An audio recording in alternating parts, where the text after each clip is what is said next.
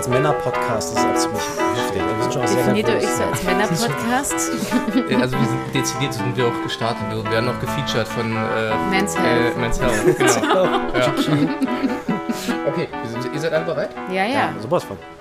Dann fangen wir an und begrüßen Sie, liebe Zuhörerinnen und Zuhörer, ganz herzlich zu Klima der Angst, Ausgabe 8.2. Was es mit 8.1 auf sich hat, werden wir Ihnen später noch erzählen. Und wie gewohnt begrüßt Sie bei Klima der Angst zum einen Janis Elbira. und zum anderen Falk Rösler. Aber damit nicht genug. Heute haben wir auch noch einen dritten Gast, beziehungsweise einen Gast überhaupt im Bunde, eine dritte Person bei uns. Und das ist, herzlich willkommen, Paula Thielecke. Hallo. Hallo Paula. Klima der Angst. Das war schon mal das kleine Das Intro. wird gleich wir rausgeschnitten, dass wir es nach vorne packen können. ja, auf ewig wird das dann Ja. jetzt die Signatur dieses Podcastes prägen.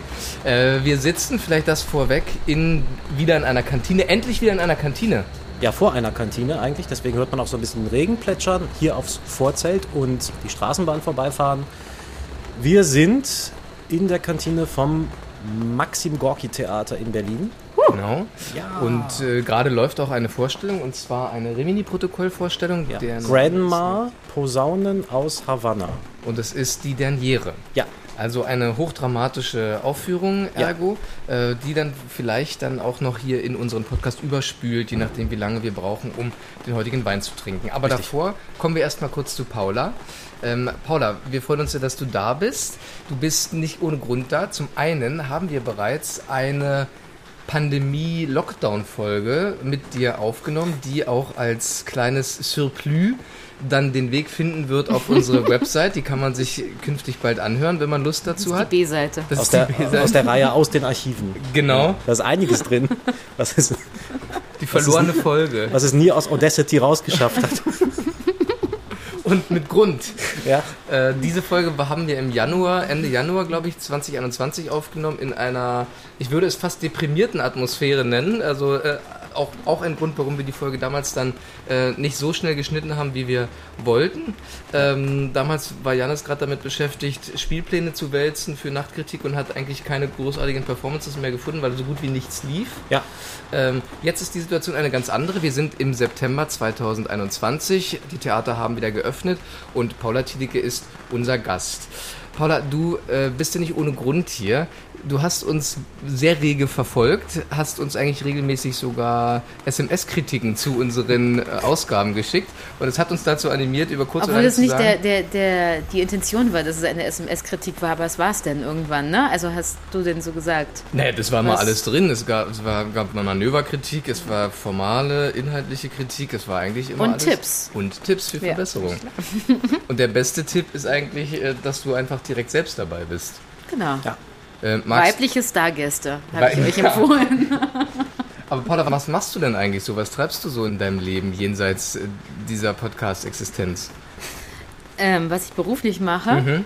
Ich denke voll oft darüber nach, wie man das eigentlich benennt. Wahrscheinlich sagt man eigentlich dann einfach Künstlerin, weil ansonsten müsste ich anfangen mit, ich habe drei Berufe und die sind Regisseurin, Autorin und Schauspielerin. Und Sprecherin und Performancekünstlerin und Aktivistin. Also sechs Berufe. Sechs Ja. Berufe Hm. sind. Aber für welche hast du denn ein Diplom? Ich trage heute einen Pullover von der Universität Neukölln Das zählt. und das zählt für alles, würde ich mal Ja, sagen. ich glaube, ich glaub, die geben auch Genau. Diplome in all diesen Ja. sechs Studiengängen aus. ähm, ja, schön, dass du da bist. Hallo, ich freue mich auch sehr, dass ich da bin. Das bringt uns dazu, zu klären, worüber wir heute eigentlich Wollen sprechen wir wollen. zuerst über den Wein reden? Ja, wir müssen eigentlich über den Wein reden. Aber, Ähm, aber, aber vielleicht ist es nicht gut, vielleicht das Thema zu nennen und dann sozusagen den Wein im Lichte des Themas schon sich äh, zu Gemüte zu führen? ja, Falk Röster hat die Entscheidung bereits getroffen. ja. Das Da wir dieses Mal nicht schneiden Frage. wollen, ist das jetzt auch klar, dass wir es so rum machen. Was ist denn das Äh, Thema eigentlich? Das Thema heute sind Institutionen. Ein Thema, mit dem wir uns schon länger insofern herumtragen, dass es auf unserer Liste steht und wir dachten jetzt nach eigentlich, wenn man mal ehrlich ist, einem Jahr Pause zur letzten wirklichen War es wirklich ein Jahr? Ja, August 2020, damals vom Schillertheater. Ähm, Wow. An haben, die erinnere ich mich noch. Da habt ihr geraucht und Schnaps getrunken. Das hat euch gut gestanden. Gut getan. Ja, Das hat ein ja, bisschen ja. Leben in die Bude gebracht. Ja, ja, voll. Und wir, wir haben jetzt auch äh, wieder die Möglichkeit zu rauchen, was natürlich schön ist. Und seitdem gab es keine reguläre Klima der Angstfolge. Und damals war es ja Theater Liebe und wir dachten, jetzt müssen wir vielleicht wieder von dem Gefühligen hin zu den knallharten Fakten. Wir müssen uns der Realität stellen. Ist kurz vor der Bundestagswahl. Institution. In diesem Sinne gucken wir uns doch mal den Wein von heute an. Wir haben wieder den teuersten Wein des, äh, ähm, des Maxim Gorki Theaters bestellt. Ja. Es ist in diesem Fall. Es Jan? ist ein äh, Tempranillo äh, La Feria, äh, also ein Rioja. Denominación de Origen Calificada. Ich bin sehr gespannt. Ich bin ja ein äh, Freund Also das ist ein Wein aus Spanien. Soweit komme ich. Ähm, obwohl hier auch schon wieder so komische Sachen draufstehen, wie damals bei diesem Italiener von der Mosel, ja, den wir mal hatten. Ja, Kochem am, Aber Kochem, Kochem am See. Aber hier ist es, glaube ich, einfach der Importeur. Netto Markendiscount steht hier hinten drauf. Wirklich? Ja. Gut, also kommen Sie ins Gorki-Theater, da gibt es Qualität round the clock. Er, er, war nicht so günstig, 30 Euro hat er gekostet.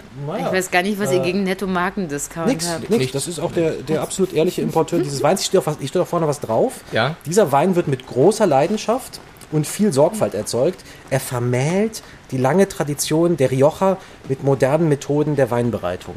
Und sollen wir kurz googeln, wie teuer bei Netto ist? Nee, das machen wir nicht. Das ist, das ist Spielverderberei. Das ist immer frustrierend. Dann, dann schenk doch mal ähm, ein. Ich, ich fange mal hier an. Ja. Und ich bin mal gespannt, wie der Wein schmeckt. Und pünktlich zum Einschenken wird auch der Regen stärker. Ja. Denn meine beiden Kolleginnen haben sich dafür entschieden, den Außenraum dem Innenraum vorzuziehen. Infektionssicher. Zum Wohl. Nastoravia. Und sollen wir endlich sagen, dass es heute zwei Flaschen Wein gibt? Das haben wir uns eigentlich aufgespart als Überraschung. Wenn die Leute, Na, dann lassen wir es noch, dann lassen wir es eine wenn Überraschung die, wenn sein. Die, wenn die HörerInnen schon denken, äh, jetzt muss die Flasche ja bald leer sein und schade, der Podcast ist quasi zu Ende, mhm. dann können Keine wir auch diese, diese, zweite geöffnete Flasche, die hier auf dem Tisch steht, heranziehen. Und wir können auch schon mal und, äh, äh, also als, als Spoiler sagen, dass es sich um eine andere Flasche handelt, die nur 1 Euro günstiger ist. Ja. Was sagt ihr denn zum Wein? Ja, finde halt wichtig, dass das Werturteil was mit Institution zu tun hat. Mhm. Also für mich ist ja der Rioja eine Institution. Der, der Rioja ist eine Institution. Ich muss sagen, ich finde ihn. Mh, hm, also ich verstehe nicht, warum der Tempranillo steht und Rioja drunter, aber ich bin halt auch keine Weinkennerin, aber ich dachte mal, das sind extra Geschichten. Meines Erachtens ist der, der Tempranillo die Rebsorte und der Rioja ist äh, das Anbaugebiet, glaube ich. Mhm. Mhm. Mhm. mhm. Aus dem Rioja. Aus dem Rioja, ja, glaube ich auch. Oh, Finde ich lecker. Aber ich kenne mich mit Spanien auch wirklich überhaupt nicht aus. Und ich weiß nicht, ob dieser Wein mich dazu bringen wird, dass ich mich mit Spanien intensiver beschäftigen möchte als. Und erinnert dich der Wein eher Aber die freie Szene oder eher ans Stadttheater?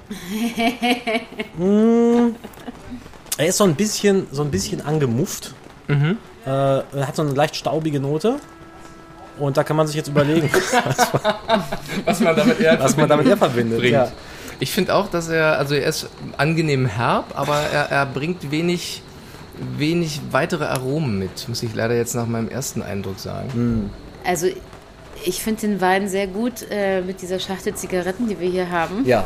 Also ja. Ich finde es eine gute Kombi. Ich finde ihn nicht zu sauer, also Ausschlussprinzip nicht zu sauer. Ich finde ihn so, dass ich ihn gerne mit euch trinken mag. Das ist doch. Ähm, und ich finde, das ist so ein Wein, mit dem man auf jeden Fall so einen guten Abend haben kann. So, ne? Dafür tut das, ja. Gut, dann springen wir rein in diesen, mhm. äh, in diesen Abend heute, also das Thema Institution. Welche Institution des Theaters würdet ihr ad hoc sagen, gibt es eigentlich? Also Wollen wir nicht einen Schritt zurück machen erst noch und uns fragen, was überhaupt Institutionen sind? Ich bin ja, bin ja immer für die Grundsatzfragen zu ja, haben. Ja. Und was ist denn eigentlich eine Institution? Ich habe es vorhin nachgeschlagen. Im Wörter, im Darf ich eine Frage ja. vorher stellen? Ja. Ihr hattet ja überlegt, ob ihr Kulturpolitik besprechen wollt oder Institutionen. Warum die Entscheidung für Institutionen und nicht für Kulturpolitik? Es war ein Grund, dass Jannis bei unserem letzten Treffen, als wir zusammen im Theater waren, hier im Maxim Gorki Theater, ja. ähm, danach gesagt hat, ja, Institution findet er ein gutes Thema. Ähm, und Jetzt bin ich doch wieder schuld. Ja, doch. Und, dann, und, und, du warst so begeistert von dem Thema und dann dachte ich, ach so, na, wir wollten doch eigentlich über Kulturpolitik sprechen. Dann, dann haben wir so, sind wir so umgeschwenkt auf Kulturpolitik, ja, Bundestagswahl und so. Und dann habe ich aber in den Tagen danach gemerkt, dass ich eigentlich äh, diesen sehr aus vom Herzen kommenden Impuls über Institutionen zu sprechen, äh, ganz gut nachvollziehen kann, weil man, glaube ich, schneller beim Theater als Kunstform nochmal ist. Kulturpolitik wäre man, glaube ich, auch viel bei Corona und bei der Frage, vielleicht auch bei Fragen, bei denen wir jetzt auch, wenn wir über Institutionen reden, eh landen. Ähm, und ich kann mir vorstellen, dass es beim Thema Institution vielleicht eher nochmal auch um, um das Theater als Kunstform, um ästhetische Praktiken geht. Und vielleicht ist das so nach einem Jahr mhm. äh, Klima der Angst, Abwesenheit dann auch ganz schön, wenn man ähm, nicht nur Bundestagswahl äh, wiederholt. Ich würde sagen, also, also die Institution als solche hat ja auch eine Menge zu tun mit Kulturpolitik. Also ja. die Institutionenförderung ja, und sowas. Und äh, im Zentrum der kulturpolitischen Vorhaben stehen ja sehr oft etablierte Strukturen, die man, die man fördern will, die man unterstützen will, die sich äh, im Sinne dessen, was die Institution eigentlich ist, herausgebildet haben, nämlich als eine Anstalt, die dem öffentlichen Wohl dient. So verrät es das äh, Wörterbuch, das ich heute konsultiert habe. Die dem öffentlichen Wohl dient. Dem öffentlichen Wohl mhm. dient, ja. Das finde ich sehr interessant, weil es mhm. sehr stark schon in diesem Bereich der Erziehung auch geht. Mhm. Und, ähm, Und auch der öffentlichen Funktion. Genau. Also was, was eine Institution ist, hat auch eine Funktion und dient dem Allgemeinwohl. Und ich glaube, was schon auch noch charakteristisch für eine Institution ist, eine gewisse Art der Strukturierung, der Administration und sozusagen einen, wenn man jetzt systemtheoretisch sich das anschauen würde, eine operative Schließung, also dass sich bestimmte Vorgänge, Prozesse innerhalb bestimmter Strukturen wiederholbar anordnen, dass sie eine Verlässlichkeit und eine Dauerhaftigkeit gewährleisten genau. können. Und dann, also ich finde fast den Begriff Institutionalisierung immer noch mal vielsagender als Institution, also so, sich zu fragen, ab wann institutionalisiert sich sozusagen ein äh, Zusammenhang. Wann, ab wann, wann, sind sozusagen diese verlässlichen Strukturen, diese Wiederholbarkeit auch ähm, so weit etabliert, dass man sagen kann, das ist jetzt institutionalisiert. Ja. Mhm. Genau. Das ist äh, auch eine Frage, die, glaube ich, gerade die freie Szene auch sehr beschäftigt, wenn wir es auf das Theater jetzt zurück führen wollen. Das ist ja schon das erste Schlagwort genannt, ja. freie Szene und Institution. Eine, ein anderes Theater oder eine andere Theaterform, die auch stark mit dem Institutionsbegriff sicherlich verbunden ist, wäre dann das Stadttheater ja. wahrscheinlich.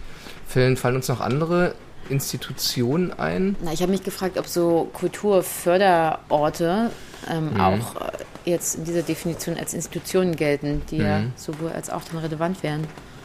Und vielleicht auch so Theater pädagogische Einrichtungen, also äh, in den, also neben den Ausbildungsstätten sicherlich auch noch, äh, mhm. die auch stark institutionalisiert sind, oder eben auch Städten, in denen Jugendtheater, Laientheater und so weiter gespielt wird, die ja auch Institutionen sind oder eben gerade vielleicht noch nicht diesen Schritt machen. Da könnte man ja nochmal drüber nachdenken. Ja. Aber klar, die Ausbildungsstätten an sich sind ja auch Teil dessen, ne? Du hast ja eine solche mhm. Ausbildungsstätte durchlaufen. Genossen. Na, ihr doch auch, oder? Ja, stimmt, aber in Gießen ist ja alles noch, ein bisschen anders. Na, da gibt es ja, da ja gerade diesen bisschen anti-institutionellen Impuls, mhm. was natürlich auch nur zur Hälfte stimmt oder auch wenn er nicht stimmt, während eine Schauspielschule. Aber ist doch auch Teil von der Uni, ne? Ja, ja. Also. Aber auch so ein bisschen der wilde Freiraum innerhalb der Uni. Also der, in dem Dinge gehen, die eigentlich nicht gehen in Hochzeiten würde ich sagen, das ist tatsächlich ganz interessant, dass der Studiengang daraus bestand, ich weiß gar nicht, ob das heute noch so stark gilt wie früher, dass er sich permanent in Graubereiche des Machbaren und des, des mhm. ähm, Möglichen hineinbewegt. Also, da muss man fast überlegen, man das öffentlich sagen darf, aber die Probebühne, die es früher gab, also das, das hätte eigentlich jetzt kein Bühnentechniker oder kein Bühnenmeister mhm. abgenommen. Ne? Äh, dass auch noch die Studierenden selbst das Licht hängen, selbst die Technik fahren, selbst die Verantwortung darüber haben. Das sind im Prinzip alles so Grenzbereiche, bei denen auch immer so sozusagen der, der gelassene Freiraum eines Studiengangs, der Dinge darf, die andere Studiengänge nicht dürfen. Und äh, das äh, Enfant terrible quasi. Mhm.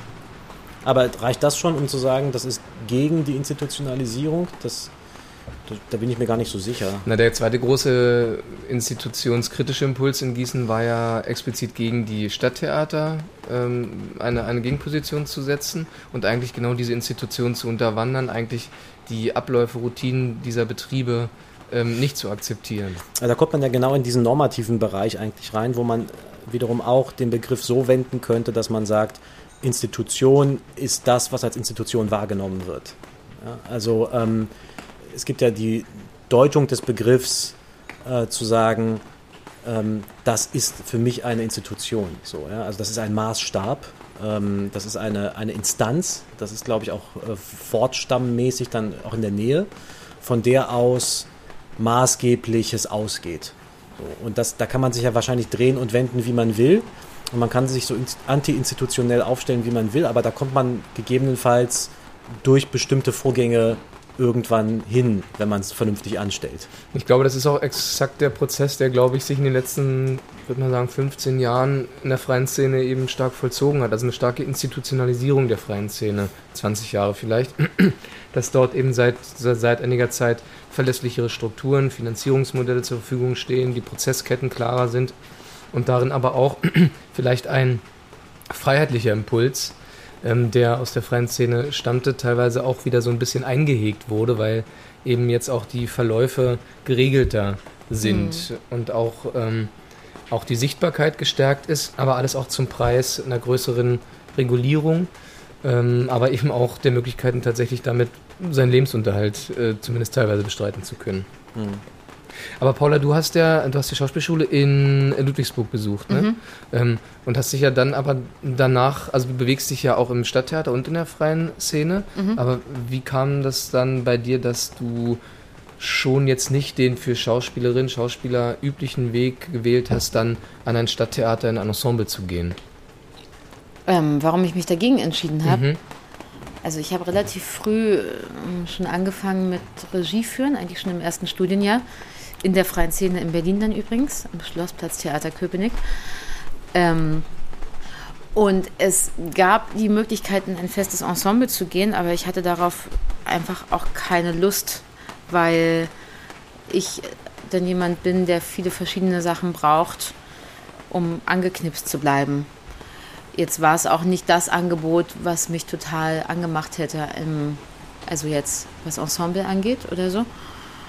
Ähm, aber habe dann relativ viel die ersten Jahre nach meinem Abschluss gastiert und war so relativ lange auch als Schauspielerin im Stadttheater unterwegs und dann irgendwann auch als Regisseurin im Stadttheater unterwegs. Und dann hat angefangen, sich das zu mischen, sowohl als auch, also in beiden Berufen, freie Szene und Stadttheater.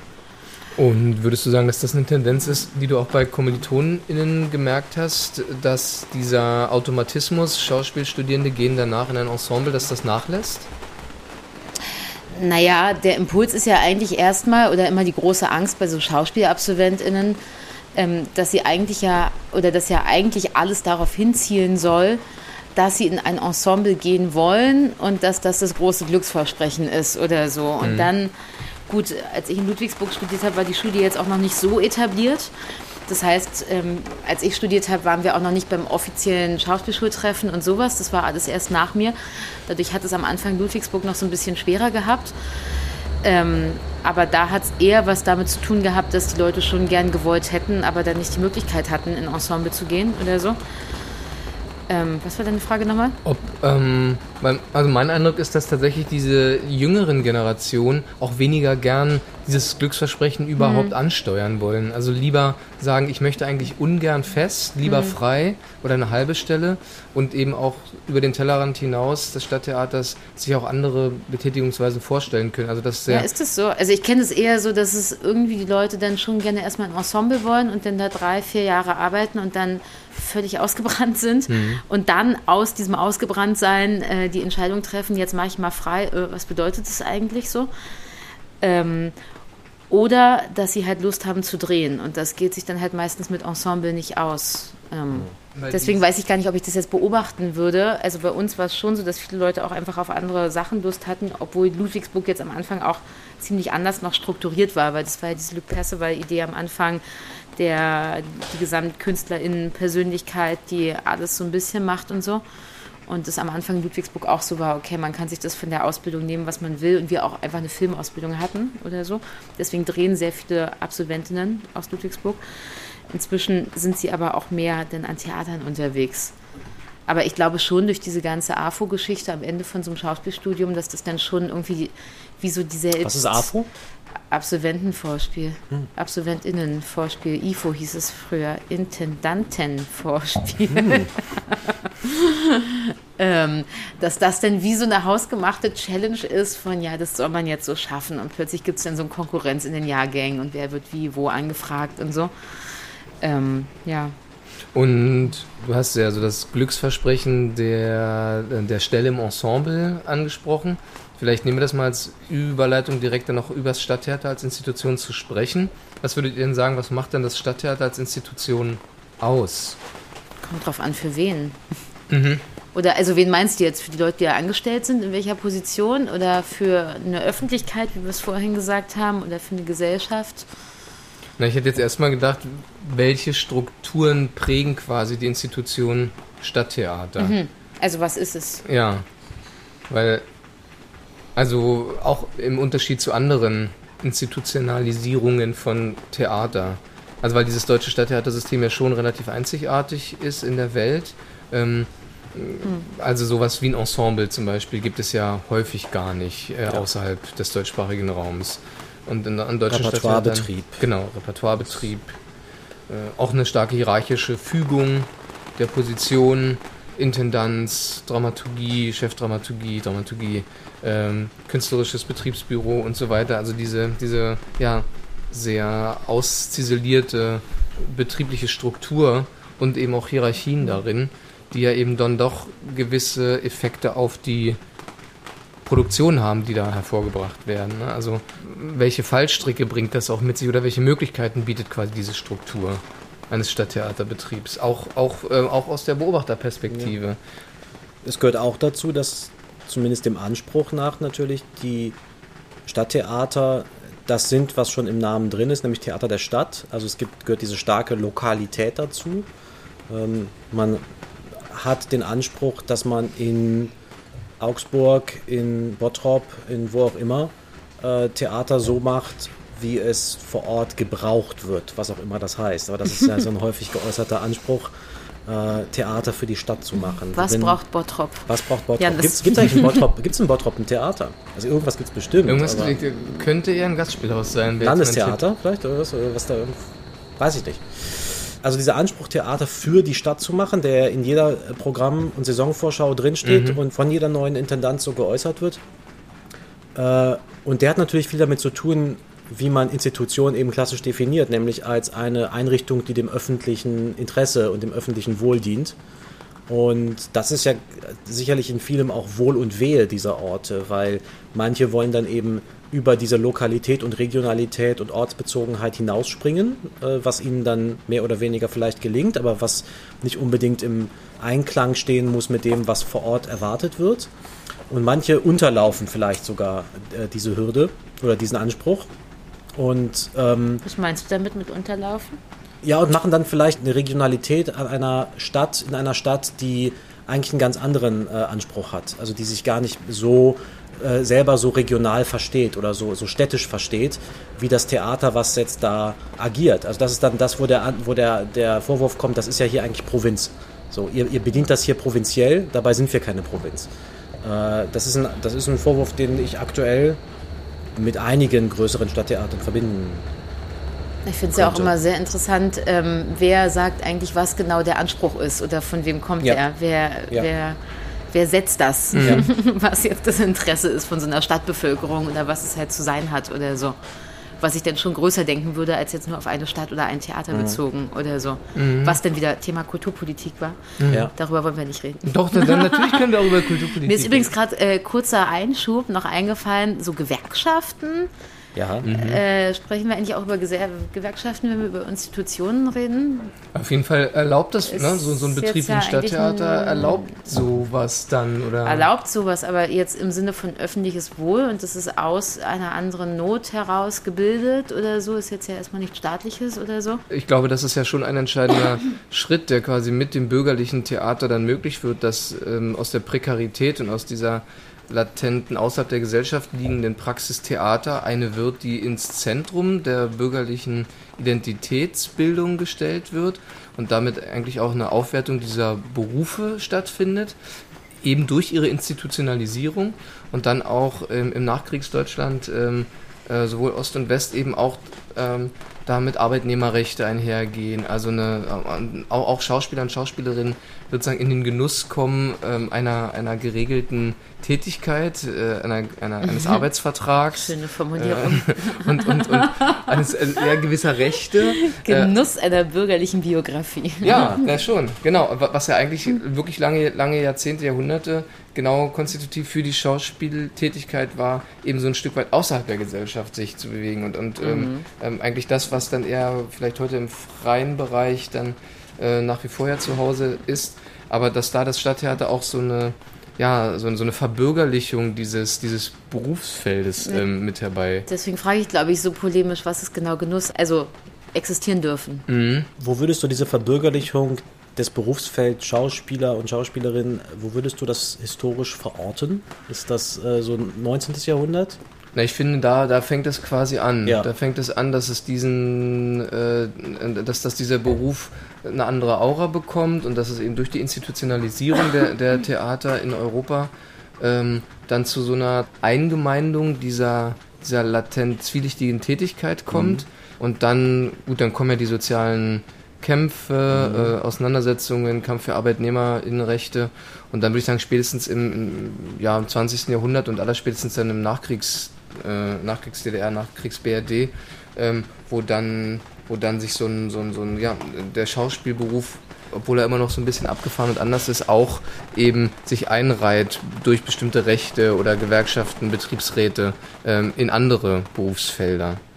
Mhm. Und vorher war das, waren das so die wilden Hallodris. Oder? Naja, das ist ja, ich meine, die Aktion, die mit Lessing, Gottsched und so weiter mhm. kommt, ist ja Austreiben des, des äh, Harlequins, einer Figur, die immer wieder eigentlich in diesen Markttheatern, die dann rumgezogen sind, aufgetaucht ist. Also, also dieser Impuls ist ein institutioneller Impuls. Ne? Also man holt das Schauspiel quasi von diesem Wandertheater, was sich am Rande der Gesellschaft bewegt, und eben auch ähm, die Menschen, die das führen, aus ihrer äh, prekären und auch immer ein bisschen zwielichtigen Existenz mhm. rein in einen honorigen Beruf. Ähm, und, und dafür äh, müssen sie dann aber eben auch in diesen Regeln funktionieren. Mhm. Und Institutionalisierung beginnt ja tatsächlich erst an genau diesem Punkt. Also an dem man das auch aus dem ökonomisch-kommerziellen Privatinteresse rauslöst äh, und sagt, wir brauchen das. Ja, das ist ja, das ist ja genau dieser Punkt, an dem überhaupt Institutionen erst entstehen. Also ich glaube, alles, was irgendwie diesen, diesen Ogu des Ökonomischen, des Kommerziellen hat, also deswegen ist ja auch, glaube ich, die Privattheater, die auch also sozusagen äh, gewinnorientiert, also die gewinnorientiert arbeitenden Privattheater, die keine öffentliche Förderung genießen, kann man da sagen, das ist eine Institution? Ich würde sagen schon. Ich würde die, würd die Scheide da nicht zwischen gewinnorientiert, ökonomisch und gemeinwohlorientiert mhm. unbedingt mhm. machen, sondern würde es eher an so einem gewissen Organisationsgrad festmachen. Mhm. Also der Friedrichstadtpalast ist schon Institution. Ich würde sagen voll. Ja. Würde ich glaube ich auch sagen. Was ich auch an dem Thema Institutionalisierung spannend finde, ist, was hat jetzt eigentlich so ein, so ein Staat denn davon? davon? Ja, also ja. ist vielleicht, weiß nicht, ob wir das diskutieren wollen oder so, aber warum kommt dieser staatliche Impuls eigentlich zustande, zu sagen, okay, wir machen das zum Teil unseres Systems und unserer Ideologie, whatever, so, und warum sollten diese Leute, die das gemacht haben und die vielleicht subversiv unterwegs waren oder weiß ich nicht, ähm, warum sollen die verbürgerlicht werden? Warum sollen die Teil des mhm. Systems sein? So, mhm. was, also, was aber auch wieder Kulturpolitik vielleicht dann ist oder so, aber was genau mhm. ist das Interesse, das zu fördern, wo man, wo mich dann interessieren würde, auch über welche Stoffe redet man da oder was genau ist förderbar und was soll Teil einer Nation, eines Staates mhm. so sein. Mhm. Aber das ist ja ein sehr interessanter Punkt eigentlich, ne? weil wenn man es jetzt mal hart interessengesteuert liest, also unterstellt, das ist, es ist alles ein interessengesteuerter Vorgang, dann ist das natürlich eine machtpolitische Entscheidung auch. Also man stellt fest, dass es eine Kunstform gibt, von der Wirkung ausgeht und diese Wirkung macht man sich irgendwie, will man sich irgendwie zu eigen machen. Also man will natürlich als, als Staat nicht, dass da was gärt, was man nicht im Griff hat. Das will man, glaube ich, nie. Äh, wir sind sicherlich heute an einem Punkt, wo die, die, die Institutionen, die sozusagen im staatlichen Sinne oder im öffentlichen Sinne wahrscheinlich keine sind, äh, so stark von privatwirtschaftlichen Unternehmen gesteuert sind oder, oder bestimmt werden. Also ich denke jetzt zum Beispiel an, an, an äh, das, was so an Kunst auf Social Media und sowas entsteht, äh, das kriegt man nicht wieder eingefangen von öffentlicher Seite her. Ja? Das ist, das, das, das, da ist der Zug längst abgefahren. Äh, aber ähm, beim Theater gab es wahrscheinlich irgendwo noch so den Punkt, wo man sagen konnte, ähm, das machen wir uns jetzt zu eigen. Also die Wirkung dessen, ähm, und da hatte auch das, das, das dann zu nobilitieren, indem man es in dieses staatliche äh, Organisationsprinzip mhm. integrierte, hatte wahrscheinlich auch für beide Seiten einen Vorteil, den es heute, wenn man sozusagen irgendwie TikTok das Angebot machen würde, ihr werdet jetzt eine staatliche Institution in irgendeiner Form, es hat natürlich keinerlei Reiz mehr. Mhm. Ähm, aber das hat es damals eben wie aus den Gründen, die du beschrieben hast, dass es eben aus prekären Verhältnissen kommt, ähm, definitiv schon. Aber es hatte auch damals schon einen starken zerstörerischen Impuls. Ne? Es hat eben mhm. auch Theaterpraktiken desavouiert und hat sie auch ja teilweise auch erledigt, also sie sozusagen aus der aus der Wahrnehmbarkeit rausgedrängt und damit auch Biografien erschwert. Also das war schon ja auch, auch damals ein Prozess, von dem einige profitiert haben, aber andere eben auch, eben andere auch nicht. Du meinst, weil diese Tür der Institution eben nicht für alle gleichermaßen geöffnet ist? Genau, und weil auch nicht alle da rein durften, die ja. Theater gemacht haben. Mhm. Ne, also oder äh, wollten. Oder wollten, ja. Und, und dann auch die Räume, für, für die schmaler wurden, die dann anderes Theater als das, was in den Tempeln passiert ist, gemacht haben. Mhm. Aber mich würde nochmal interessieren, wenn du sagst, du hast quasi in relativ vielen verschiedenen Stadttheatern äh, gearbeitet, als Schauspielerin ja zunächst und dann auch als Regisseurin, würdest du sagen, dass sich bestimmte, jetzt auch künstlerische, ästhetische, ähm, aber auch andere Merkmale ähm, wiederholen? Also was verbindet sozusagen das Arbeiten an Stadttheatern, so unterschiedlich, an so unterschiedlichen Orten sie sein mögen, jetzt auch mal dann im Verhältnis zu zum Beispiel freier Szene Arbeit? Hm.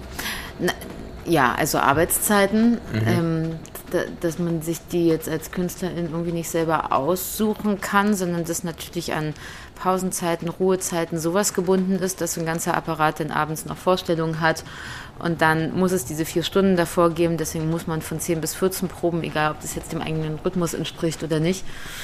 Ähm,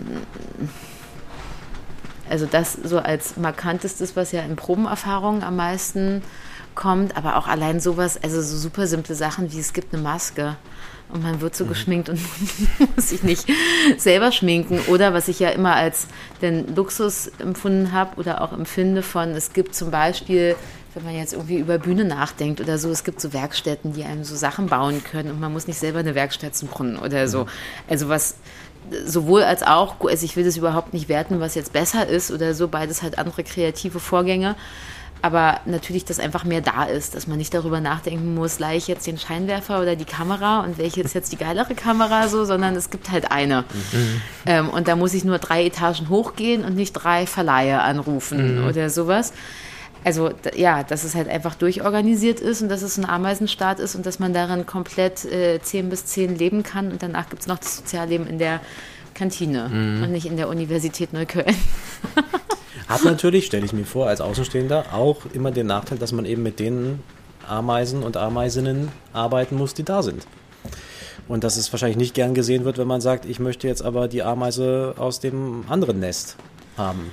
Na, ja. kommt drauf an, halt, wie die Ameisen drauf sind. Ne? Gibt mhm. ja auch ziemlich versierte und tolle Ameisen. Also ich habe auch Ameisen kennengelernt, die einfach seit Jahren dabei sind und dadurch eine Expertise haben, von der man nur lernen kann. Und wo ich so denke, ey, wenn du das Licht machst, da mache ich aber drei Kreuze, weil du machst mhm. das einfach so richtig gut.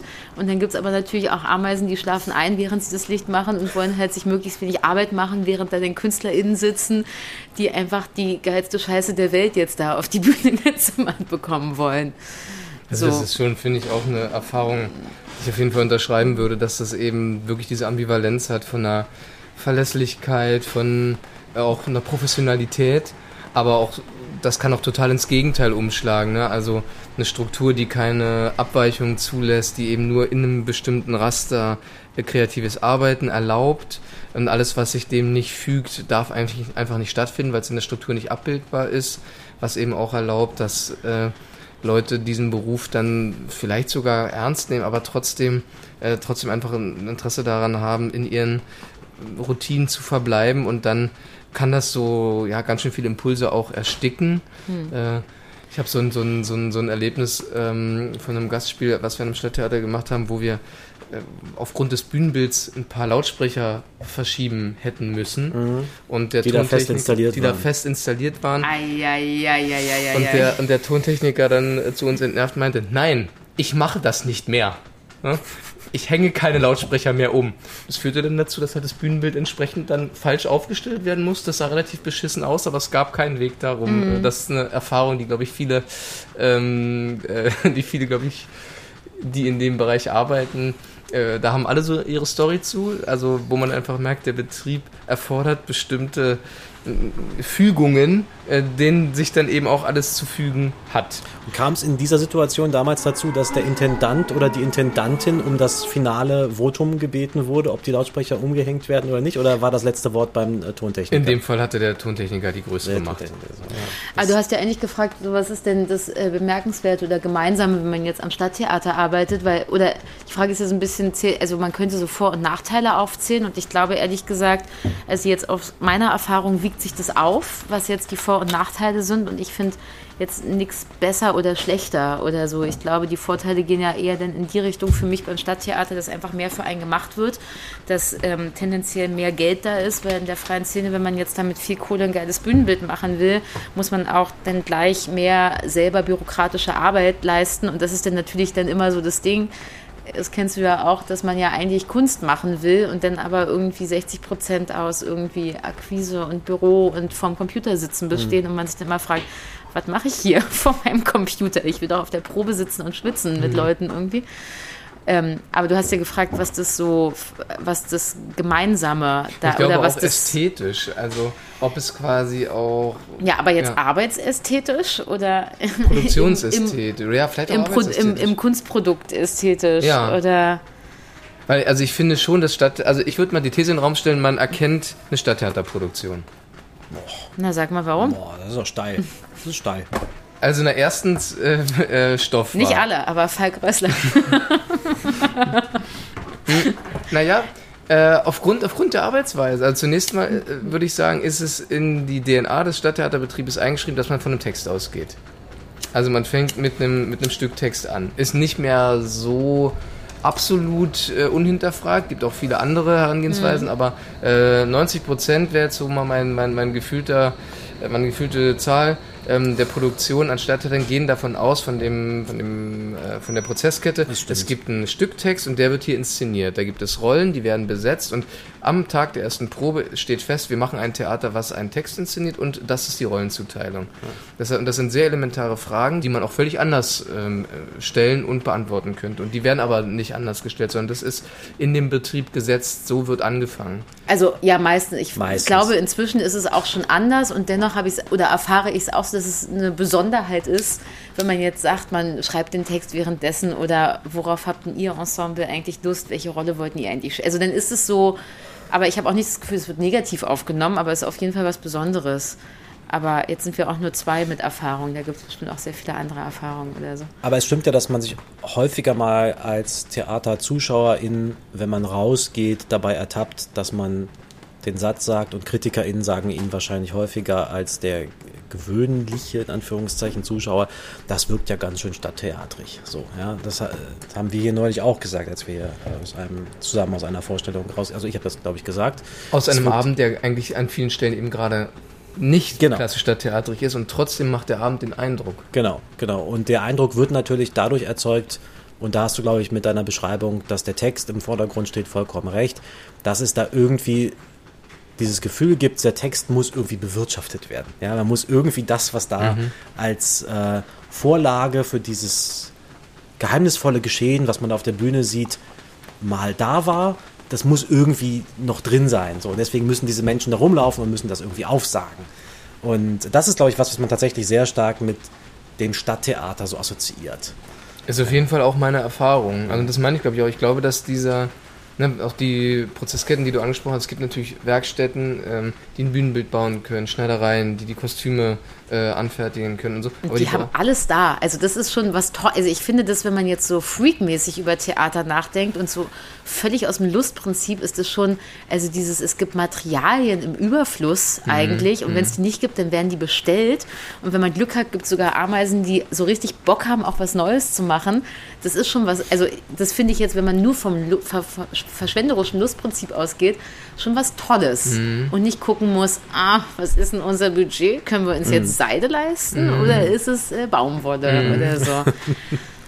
Das, also, aber red weiter, ich habe dich nee, unterbrochen, nee, aber, aber, aber, das ist schon auch was Tolles, finde ich. Oder wenn man da so Bühnenmaler hat, die irgendwie, wenn sie gut sind und seit Ewigkeiten nichts mehr gemalt haben und dann raucht man mit denen so drei Zigaretten und trinkt ein Bier und dann sagen sie, oh, wir würden gerne mal wieder das machen und dann legen die sich so richtig ins Zeug und können das auch noch, ist schon auch was Schönes, finde ich. Auf jeden Fall die Kehrseite der Medaille, finde ich, ist dann aber, das Bühnenbildkonzept muss dann und dann abgegeben werden, damit es gebaut werden kann. Also die Kostümkonzepte müssen dann und dann abgegeben werden, damit sie angefertigt werden können. Man probt in einem mhm. Probebühnenbild. Man kommt eine, äh, zwei Wochen bis zehn Tage vor der Premiere das erste Mal auf die Bühne. Teilweise hat man sogar noch weniger Zeit. Dann sieht man erst das erste Mal das Bühnenbild wirklich ähm, dann hat man erst die Kostüme wirklich ja, an. Man muss sehr viel wissen. Man muss sehr Einfach. viel wissen. Und, ja. das, und, das, ähm, und ich finde diese Charakteristika, also dass man vom Text ausgeht, der bewirtschaftet werden muss und dass diese ganzen das Elemente. Sehr schöne Formulierung, bewirtschaften, ja, den Text bewirtschaften. So sieht es ja auch oft aus. Also, also ne, man weiß irgendwie, das muss jetzt hier irgendwie inszeniert das muss werden. Das muss das gesagt muss, werden. Es steht schließlich mhm. im Text. Und dann. Ähm, und, dann steht schließlich im Text ein Traum für Autorinnen. Und Sie dann, sagen das wirklich alles. Ja. Beleuchtet wird auch äh, in den Tagen vor der Premiere. Ne? Und das, das, das hat natürlich einen enormen Ermöglichungscharakter, eben durch diese Institutionalisierung und Arbeitsteilung. Aber es erzeugt auch eine gewisse Ästhetik aus der man dann nicht mehr richtig rauskommt. Und das meine ich, glaube ich, damit, wenn ich sage, ich würde sagen, man erkennt eine Stadttheaterproduktion, weil in dieser Abfolge gehen bestimmte Dinge eben nicht. Mhm sondern die, die, die werden, die sind dann nicht möglich. Das wirkt sich ja auch aufs Spiel aus. Also mhm. das ist vielleicht auch eine steile These und ich will überhaupt nicht irgendwie Kollegen judgen in irgendeiner Form oder so. Aber natürlich, und das habe ich, weil du vorhin nach meinem Gastsein gefragt hast oder so, klar, wenn man jetzt frei arbeitet, ist es immer eine Attraktion, ein Projekt zu machen. Und im besten Fall ist es auch noch entschieden oder so. Aber ich finde auch oft, wenn man jetzt ähm, am Stadttheater gucken geht oder so, oder auch eben da arbeitet. Das ist natürlich, Kolleginnen machen Produktion für Produktion und der normale Sprech ist ja, okay, pro Spielzeit hast du anderthalb bis zweieinhalb Produktionen, die du richtig geil findest und ansonsten machst du das, arbeitest du das oder so. Und das ist natürlich auch einfach ein mhm. Unterschied, finde mhm. ich jetzt irgendwie zur freien Szene, wo ich mich auch immer frage, warum heißt es eigentlich noch Szene und frei, aber das ist auch ein anderes Thema, ähm, weil das dann weniger eine Attraktion ist mhm. oder so oder die Leute in einer anderen Sicherheit sind, aber manchmal natürlich auch, wenn sie lange da sind, irgendwie in einem anderen Rhythmus schon spielen, dann einfach auch Sachen runterspielen. Ich weiß nicht, ob das jetzt zu judgy ist oder so, aber meine ich auch zu sehen. Na, gerade wenn noch die Arbeitsbelastung relativ hoch ist, ne? also wenn man sehr viele Produktionen in einer Spielzeit ja, hat. Ja, genau. Und dann auch abends irgendwie dann vier unterschiedliche Stücke gleichzeitig spielen und mhm. dann kommen dann aber Regieteams, die dann wollen, mhm. dass das das einzige Theaterprojekt ist, dem man sich jetzt zu widmen hat und was man irgendwie gut zu finden hat oder so. Also das ist, finde ich, ein Wahnsinnsanspruch an Spielerinnen, das mhm irgendwie zu machen oder eine große Abstraktionsleistung und dann darin noch die Kunst zu sehen und das Fließende und das Freie, was Kunst ja kann oder das Freisetzende von Kraft oder so, dann ja die Gefahr immer besteht, irgendwie verloren zu gehen oder so. Mhm. Könnt ihr euch andersrum vorstellen, dass es ähm, institutionalisierte da ist die Inspizienz. Es ist 21.27 Uhr. Hallo bei ja, Klima der Angst. Genau. Zeit für die zweite Flasche Rotwein. Ja, ist gleich soweit. Äh, könnt ihr euch andersrum vorstellen, dass es institutionalisierte Räume im Stadttheater gibt, die sich einfach für die freie Szene nicht eignen? Ich habe gestern diese These gehört auf Verstehe einem. Verstehe ich nicht die Frage. Kannst ja, du mal sagen? Ja, ich versuche es zu erklären. Äh, die, ich, ich habe die These gestern auf einem Podium gehört und ich fand sie relativ ähm, erstaunlich da wurde gesagt, es gibt Räume an Stadttheatern, also da ging es auch, glaube ich, vor allen Dingen um die Infrastruktur von Räumen, die sich für die Arbeitsweisen der freien Szene nicht eignen. Könnt ihr damit irgendwas anfangen? Weil ich konnte damit erstmal nichts so richtig anfangen. Total. Äh, ja? Also, das ist, glaube ich, die Grundstruktur. Sogar. Ja, ganz kurz, ich verstehe die Frage immer noch nicht. Es gibt an Stadttheatern, Staatslandestheatern, also Ja, das Beispiel- Räume, die sich für freie Szene nicht Ja, eignen. äh, das Beispiel, was genannt wurde, war die Staatsoper unter den Linden. Da hieß es, das ist kein Ort, an dem die freie Szene überhaupt irgendwie arbeiten kann. Nicht, weil sie äh, nicht gewollt ist, sondern weil der Ort nicht funktioniert. Aber sie. ich verstehe es, glaube ich, immer noch nicht, weil es ist ja eine, eine staatliche, staatliche, staatlich, eine staatliche Institution, ähm, die ist ja dann nicht für freie Szene da. ja, Na, aber dieser Wunsch, der ist ja da seit ein paar Jahren. Hey, Also- aber wel welcher Wunsch? Das, Na, na, ach das- so, sowas das- wie Doppelpass oder so. Ja, genau. Also, also dass, dass die freie Szene auch in, der, in, in den Institutionen, in Stadttheater- und Staatstheaterinstitutionen Stadttheater arbeitet. Du hast einen Doppelpass gemacht mit deinem Kollektiv, Kollektiv 1. Oh yes. Wir haben mit dabei. Fuchs einen, einen Doppelpass gemacht, also, also ein, ein Förderprogramm der Kulturstiftung des Bundes, was explizit auf diese Zusammenarbeit von Freier Szene und Stadttheater abgestellt Gibt's hat. nicht mehr, richtig schade. Gibt's nicht mehr. Ähm, ist jetzt anscheinend implementiert, aber hat, ist auch acht Jahre gelaufen, muss man sagen. Mittlerweile ist auch fast jede Gruppe einmal durch. Aber es kam ja aus diesem Impuls heraus, diese Ästhetiken füreinander fruchtbar zu machen. Voneinander lernen Mhm. sollte man. Und wie gut funktioniert das, Paula? Ja, Falk, wie gut funktioniert's denn? Naja, oft schlecht. Also, aber lernen kann man ja immer. Lernen kann man immer. Ich habe viel gelernt.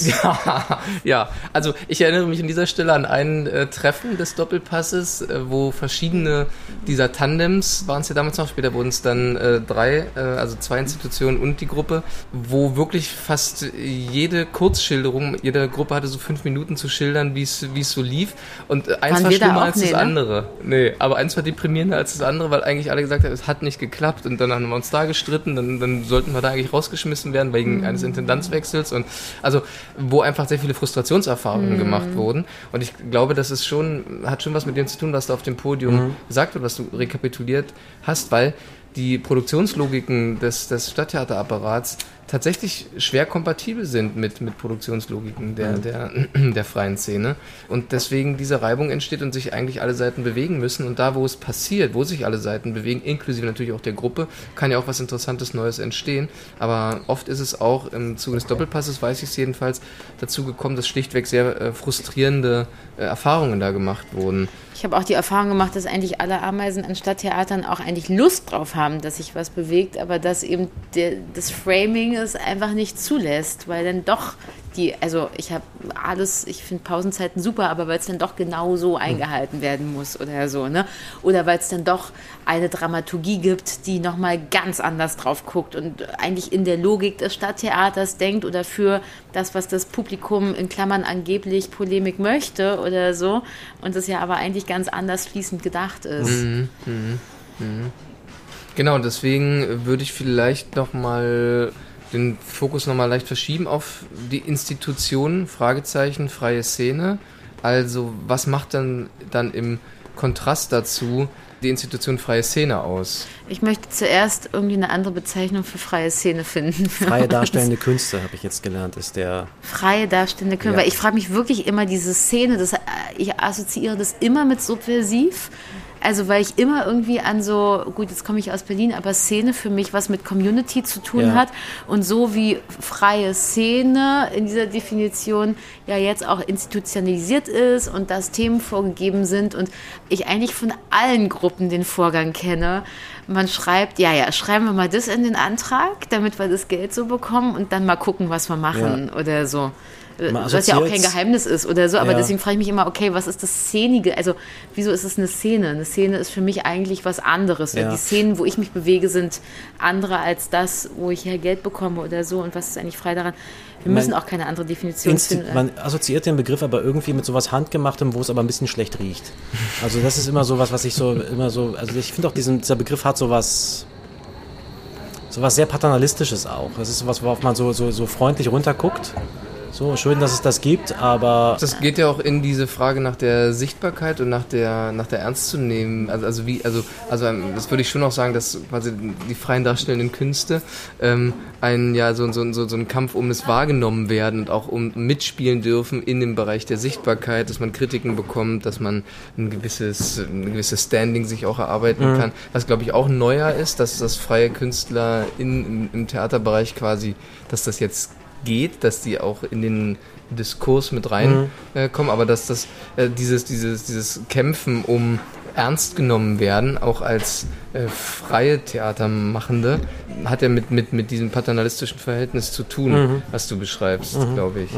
Ähm, und dass man eben tendenziell herablassend auch damit umgeht von Seiten des äh, bürgerlicheren Kultur. Kämpfen um ernst genommen werden, das ist ein richtig wichtiger Punkt, weil es wird so oft zur Identität, habe ich das Gefühl, für KünstlerInnen, die jetzt in der sogenannten freien Szene unterwegs sind. Und das ist echt ein richtiges Trauerspiel, Mhm. weil das kann nicht Kunst sein, finde ich. Oder darin kann Kunst sich nicht frei bewegen. Aber egal, Cliffhanger. Janis guckt auf die neue Flasche Wein. So ist es. Janis, was haben wir Kinder denn der da? Sonne. Wir haben hier. Äh, Scheiß auf Theater. Was genau. sagt der Wein? Wir haben hier einen weiteren Tempranillo.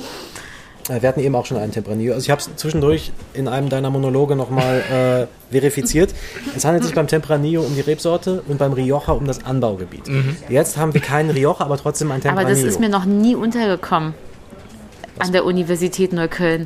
Da bestelle ich entweder Rioja oder Tempranillo. Und jetzt beides. ja, das ist so wie die äh, notwendige und hinreichende Bedingung, glaube ich. Das hier ist kein Rioja, aber Tempranillo. Wir trinken jetzt einen äh, Condesa de Lega- Leganza. Condesa de Leganza. Äh, 2000 Wie nochmal? Condesa de Leganza. Klingt irgendwie eine Rolle in einem Theaterstück. Ja. Es kommt noch hinzu, das ist nicht nur Condetta Delegata, sondern es ist auch ein Wein aus Kastilien.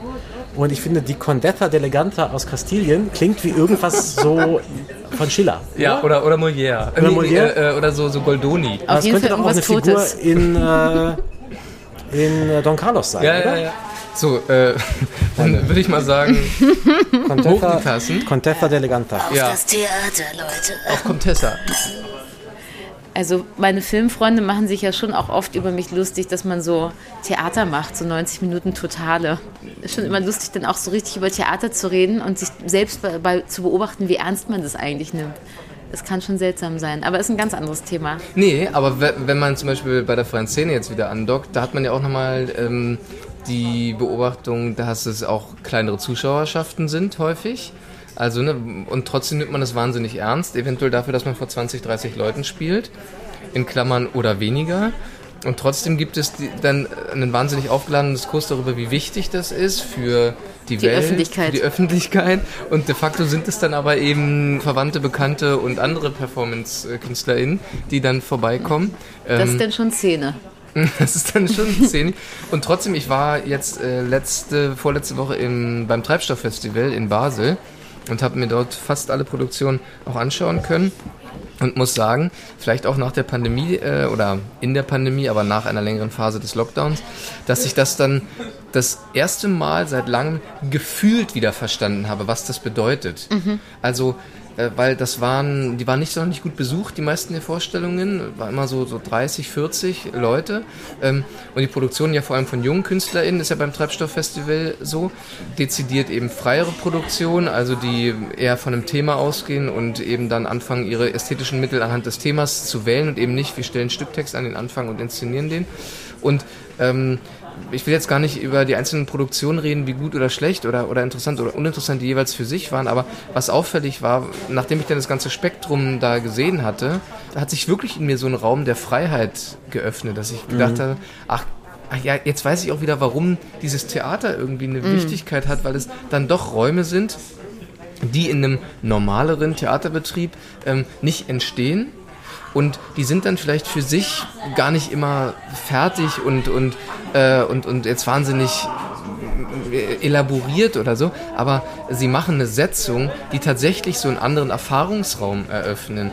Und aber eben für nicht so viele Leute und trotzdem ist mir da nochmal deutlicher geworden, ein Argument, was ich schon sehr oft reproduziert habe, aber jetzt habe ich es irgendwie auch emotional nochmal anders unterfüttert erlebt, wie wichtig sowas ist.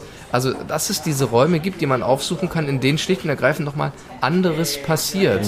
Aber das kann ich richtig abgleichen. Ich hatte jetzt auch eine Wiederaufnahme am TD Berlin und ich hatte richtig den Prozess, wir haben drei Wochen geprobt für die Wiederaufnahme, mir nochmal neu die Gründe zu erschaffen, nach diesem ganzen ähm, Lockdown-Situation, mir nochmal neu die Gründe zu erschaffen, warum eigentlich Theater machen. So, und das war echt so richtig so ein Prozess. Also so wirklich auch, also nicht so, ein- nicht so ein Quatsch, sondern so richtig so ein innerer Prozess, der so parallel zum Proben und man weiß, was zu tun ist und ich habe mir das und das vorgenommen und so.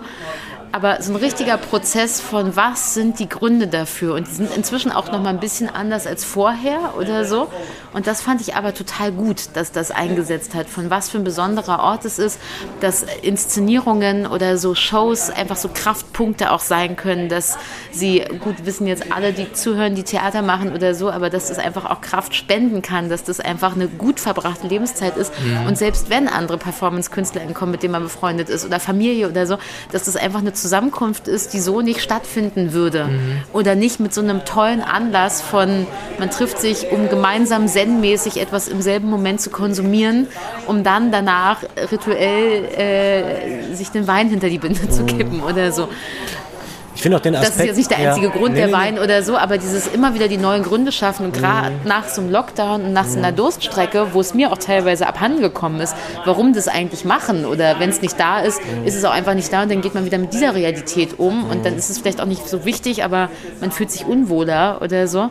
Das fand ich schon auch interessant, deswegen ja, plus eins. Ich finde diesen Aspekt, den du gerade genannt hast, von wegen, wer da eigentlich auch kommt und sich das anguckt, ähm, und dass es auch äh, ausreicht, wenn das Freunde und Familie sind. Den finde ich sehr interessant, weil das, glaube ich, auch einer ist, der sozusagen die Wasserscheide auch zwischen der Institutionalisierung und dem, was vielleicht noch unter der Institutionalisierung läuft, auch so ein bisschen ausmacht. Ja. Also äh, ich war gestern, wie gesagt, auf diesem Podium, wo ein... Was war denn das für ein Podium eigentlich? Das war ein Podium beim Bundesforum vom Fonds Darstellende Künste. Mhm. Ähm, und es gab eine Künstlerinnenrunde, die ich moderiert habe, und eine Politikerinnenrunde, die ich moderiert habe.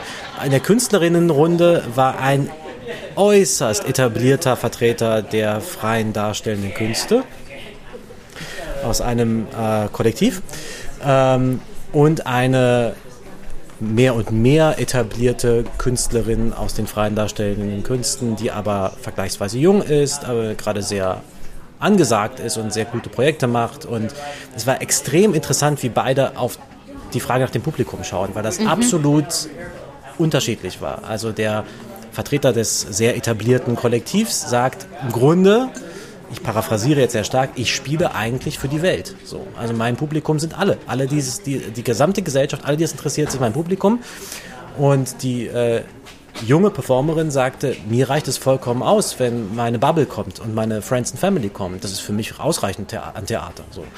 Ähm, und das ist ja doch auch sehr bezeichnend dafür, wie weit man sich als institutionalisiert auch begreift und wie groß auch der Anspruch dann gegebenenfalls ist, an wen man seine Stimme da richtet.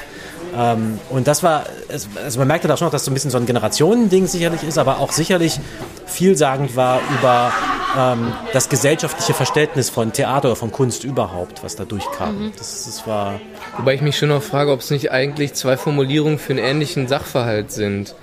Also, dass man im Prinzip sagt, es ist, es kommen immer ein paar mehr als die Bekannten. Ja. Äh, Frage ähm, ist, wie viele? Wie viel mehr, genau. Ja. Und das ist ja auch wellenförmig. Also, ne, in jetzt so einer längeren Laufbahn von, von freien Theaterschaffenden gibt es sicherlich Phasen oder Vorstellungen, wo es auch mal dann bumsvoll ist und wirklich viele Leute da sind, wo man auch mal viele erreicht. Und es gibt eben diese fürchterlichen oder eben auch schönen Abende mit, mit zwölf Menschen im Publikum oder so. Das wollte ähm, ich noch. Ja. Nee, ich stelle die Frage danach. Nee, ich, ich, ich, wollte nur sagen, dass ähm, ähm, es, es, gibt ja dieses Spektrum im Laufe und im Laufe einer Laufbahn durchläuft man auch alle diese Phasen irgendwie mal. Ähm, und alles ist ja irgendwie Publikum. Das heißt, beide Beschreibungen stimmen und stimmen nicht zugleich. Man spielt nie nur für seine Bubble und man spielt aber eben auch nie für die Welt, mhm. sondern es bleibt immer so ein diffuser Zwischenraum. Ähm, äh, der, der diese Frage nach der Öffentlichkeit eben immer auch so, so unbefriedigt beantwortet mhm. lässt. Und ich finde aber, das reicht. Also es geht vielleicht eher eben nicht darum, die Welt zu erreichen, sondern es geht darum, einen Raum aufzustellen, ähm, der sich einfach hineinbehauptet in, in diese Welt und der erstmal nicht zu tilgen oder wegzunehmen ist. Und darin liegt dann vielleicht doch irgendwie sowas wie eine Widerständigkeit. Das kann man sicherlich aus einer idealistischen Position genauso behaupten und so beschreiben, wie du es tust. Nur ich glaube, die Hard Facts kommen da ins Spiel, wo es dann um sowas wie Förderung geht und was rechtfertigt eigentlich Förderung. Mhm. Und der Vertreter dieses sehr etablierten Kollektivs. Wer war, ist es denn? Das war Stefan Kirgi von Rimini-Protokoll. Ach so. War zum Beispiel absolut der Auffassung, wo es kein Publikum gibt, gibt es auch keine Öffentlichkeit. Und wo es keine Öffentlichkeit gibt, gibt es auch kein öffentliches Interesse. Und wo es kein öffentliches Interesse gibt, muss sich berechtigterweise die Frage stellen, ob eine Veranstaltung, die kein öffentliches Interesse generiert, öffentlich gefördert werden sollte. Ich würde aber die Behauptung wagen, das hätte er vor 20 Jahren auch noch anders gesagt. Hätte er womöglich getan, aber ich finde es schon auch einen bedenkenswerten Punkt, sagen wir es so. Ähm, mhm. Und äh, die junge Performerin, die wir dann an der Stelle natürlich auch beim Namen nennen, das war äh, Joanna Tischkau, die eben sagte, das ist eigentlich äh, mir völlig egal, mir reicht es vollkommen aus, äh, wenn mein Publikum aus meinen Freunden und meiner Bubble besteht. Ich bin nicht gegen Bubbles. Was ja auch nochmal, glaube ich, bei Joanna Tischkau auch nochmal den Aspekt hat, ähm, vielleicht nochmal so einen aktivistischen Aspekt mhm. hat. Mhm. Also Kunst auch als Selbstermächtigung, auch als äh, Selbstvergewisserung eine, einer widerständigen Praxis oder auch einer äh, diskriminierungskritischen Praxis.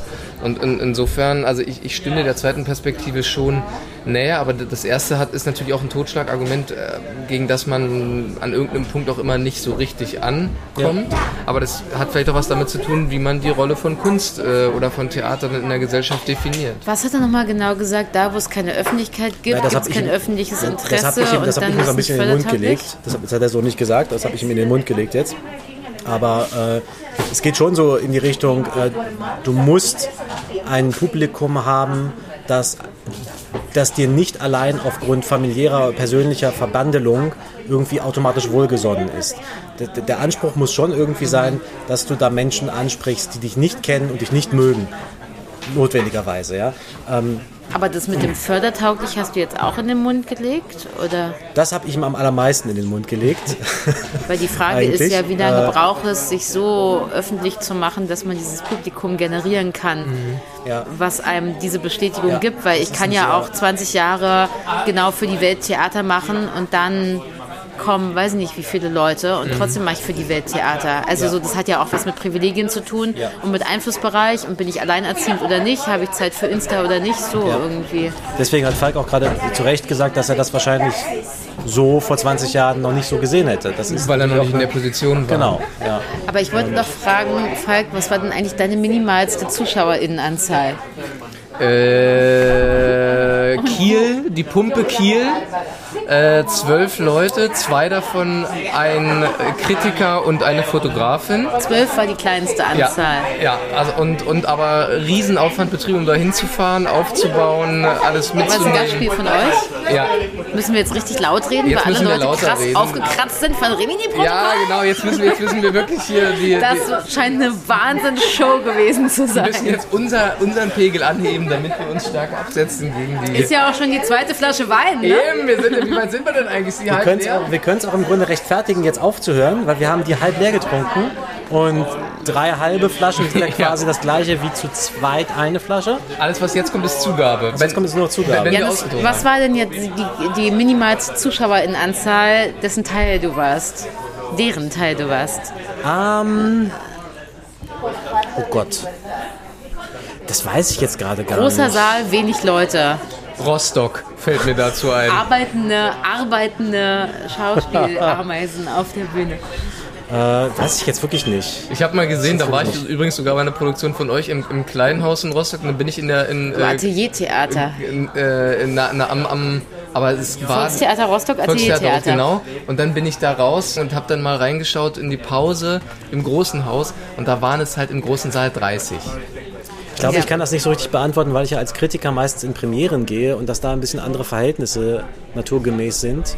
Meine kleinste Anzahl war sechs Leute. Sechs. Und das war eine super Vorstellung, weil diese sechs Leute waren einfach sehr, sehr gut drauf. Ich glaube auch, ich glaube also voll, dass es diese Abende gibt, aber ich kann nur aus meiner Erfahrung sagen, es gab irgendwann bei mir eine Müdigkeit zu akzeptieren, dass es das sein soll. Und das war dann schon auch der Punkt, wo ich auch dann dachte, okay, ich möchte schon auch noch ein bisschen anders in die Sichtbarkeit reinkommen. Äh, weil, also hin und wieder finde ich das irgendwie voll schön, aber mir auf Jahre hinweg das als Tätigkeit vorzustellen, immer wieder mit diesen sehr kleinen ZuschauerInnen äh, Größen äh, konfrontiert zu sein, das äh, hätte ich dann auch auf Dauer sehr belastend. Das braucht schon viel Liebe. Ja. Das ist doch eigentlich fast ein schönes Schlusswort, oder? Ich wollte eigentlich noch über Gewerkschaften ja. reden. Ja, dann, dann, du hast jetzt einen Blog, fünf Minuten. Wollt ihr nicht über Gewerkschaften reden? Doch, doch, reden doch, wir über Gewerkschaften. über Gewerkschaften. Ja, es geht los. Naja, müssen wir schon gemeinsam drüber Du reden. hast, es, du hast es jetzt raufgebracht. Also du bist jetzt auch in der Pflicht. Na, ich finde, ich finde Naja, sind die Institutionen oder nicht? Ist jetzt das, was sich neu gründet, ist es institutionalisiert oder nicht? Sollte es institutionalisiert werden eigentlich? Das sind ja eigentlich so die Fragen in den Kämpfen um Existenz, oder? Total und ich finde, es müsste wahrscheinlich, also trifft es ja auch deine Erfahrung, es gibt einfach viel zu wenig, es ist in Bewegung, finde ich, aber es gibt eigentlich viel zu wenig Organisiertheit von freien KünstlerInnen. Und viel zu wenig Institution, weil der ganze Gewerkschaftsaufbau ist auf Beschäftigung ausgerichtet, auf, auf, auf Festanstellung. Und für Selbstständige oder Freischaffende KulturarbeiterInnen ähm, gibt es diese Organisationsform, die auch eine gewisse Schlagkraft haben, in der Weise eben noch nicht. Ich finde, dass viel passiert in den letzten Jahren und da ist auch ein Bewusstsein für entstanden. Du meinst auch so Ensemble-Netzwerke Zum und so. Beispiel, genau, die sehr stark dafür eintreten, also durch Selbstorganisation sich erstmal Ersatzstrukturen Was ja schaffen. schon eine große also Ermächtigung, wenn man das Wort noch benutzen will, wegen Macht und so, aber eine große Ermächtigung eigentlich ist von Leute organisieren sich und fühlen sich nochmal anders verantwortlich für ihren Beruf und so. Also ich sage das jetzt super lapidar, das tut mir leid für alle Leute, die da irgendwie aktiv sind, aber das ist ja schon eine ziemlich gute Entwicklung, die ja aber leider auch aus einer Not rausgeboren ist. Also oder ist doch das Verrückte bei Gewerkschaften auch dieser Art von warum verdammte Scheiße braucht es das überhaupt, wenn es denn schon institutionalisiert und verbürgerlicht ist, warum braucht es das? Warum braucht es diesen Kampf? So. Na, ist ja selber eine Institutionalisierung des Kampfes wieder eigentlich. Genau, aber es führt ja wieder zu der Frage, warum hat ein Staat eigentlich ein Interesse daran, Kunst zu fördern und Kunst zu machen? Aber erklären wir noch mal kurz den Zusammenhang. Naja, wenn es aus einer Not heraus geboren ist, eine Gewerkschaft gründen zu müssen, wenn man nicht gut existieren kann, ohne, ohne diesen Kampf nochmal an der anderen Front oder so, obwohl ein Staat sagt, jo, wir fördern euch und es aber dennoch nicht reicht, ähm, gut durchs Leben zu kommen, sodass man sich wohlfühlt, existenziell im Kapitalismus halt, ähm, war, also ich finde es irgendwie widersprüchlich, weil einerseits gibt es ein staatliches Interesse daran, dass es, dass es gibt und andererseits ist nicht für die Existenz gesorgt, so dass Leute gut leben können, die Kunst machen oder so. Aber es gibt den Anspruch in der ideologischen Selbstbehauptung, ja, auch wir haben Kunst. Also wenn man jetzt über Deutschland redet, so woanders gibt es es ja eh so nicht. Aber Ja, aber wenn Das man hat natürlich damit zu tun, dass an all diesen Institutionen und wie auch immer stark sie institutionalisiert sein mögen und wie gut oder schlecht sie auch immer funktionieren mögen, äh, auch immer Menschen arbeiten, die diese Strukturen auch wieder korrumpieren. Also und gegen die muss man sich halt irgendwie organisieren und vorgehen. Das ist ja ganz klar. Also d- die Tatsache, dass du Strukturen schaffst, heißt halt noch nicht, dass die Menschen, die sie ausführen sollen, das gut machen. Und dafür brauchst du halt dann gegebenenfalls äh, Gegenkräfte wie in Form von Gewerkschaften. Und deswegen bin ich für die Gründung von gewerkschaftsartigen Zusammenschlüssen, die auch eine gewisse Rechtssicherheit und eine Schlagkraft haben, aber die nicht nur für Angestellte funktionieren, sondern eben auch für Freischaffende. Und da ähm, ist sowas wie das Ensemble-Netzwerk, finde ich, ein extrem wichtiger Schritt, aber auch auf dem Weg dahin, das zu, zu irgendwelchen Formen von Rechtssicherheiten oder auch in äh, Gesetzgebungsverfahren mit zu berücksichtigen, äh, dass es da einfach andere Möglichkeiten des Arbeitskampfes für Freischaffende geben muss. ich würde dir recht geben in dem Sinn, dass das ein systemimmanentes Argument ist. Relativ zu wo wir leben, ist das nötig. Dennoch wäre ja auch eine gesellschaftliche Struktur gut, wo es anerkannt ist, dass Kunst Lebensmittel ist. Was man ja, finde ich, besonders im Lockdown gemerkt hat, wie sehr es fehlt, wenn es fehlt. Und wirklich, wirklich für die Lebensbereicherung fehlt. Ähm, da, dass es diesen Kampf einfach überhaupt nicht mehr geben muss, sondern dass es die entsprechende Wertschätzung gibt, auch in den Möglichkeiten, eine Existenz zu gestalten. Und es nicht den Wunsch geben muss nach, wir organisieren uns gewerkschaftlich und wir kämpfen, sondern bestimmte Sachen noch selbstverständlicher sind.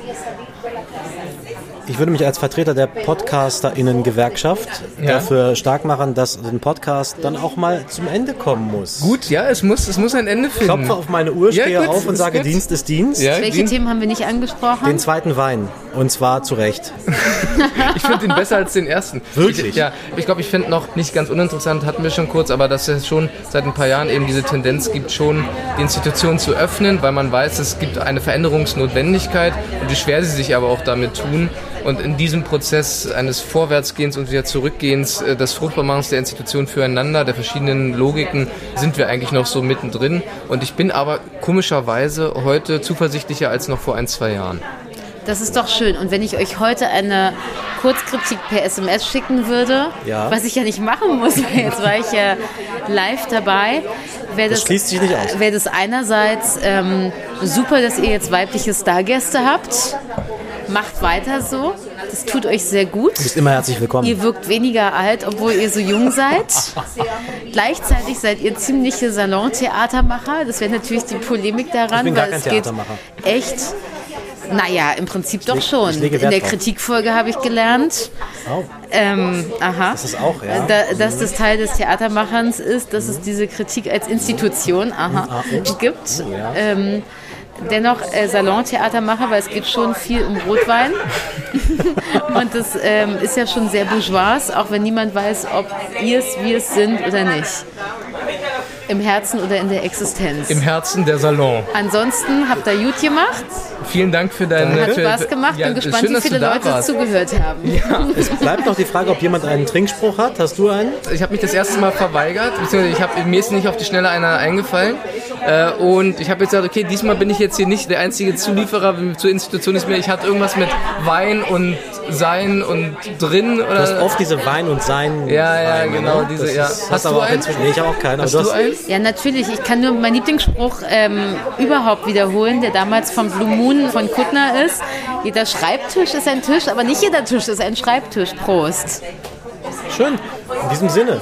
Iterativ wir uns für verabschieden heute. wir uns. Wiederholen Sie sich nicht. Genau. Und äh, bleiben Sie ängstlich und wir freuen uns äh, hoffentlich uns bald Womöglich aus in diesem Jahr. Paris. Vielleicht aus Paris Oder halt Rostock. oder Rostock. Paris oder Rostock. Eins von beiden Wolfsburg oder. Palermo. Beides super. Wir melden Hauptsache uns Italien. von irgendwo. Vielen Dank. Tschüss. Tschüss.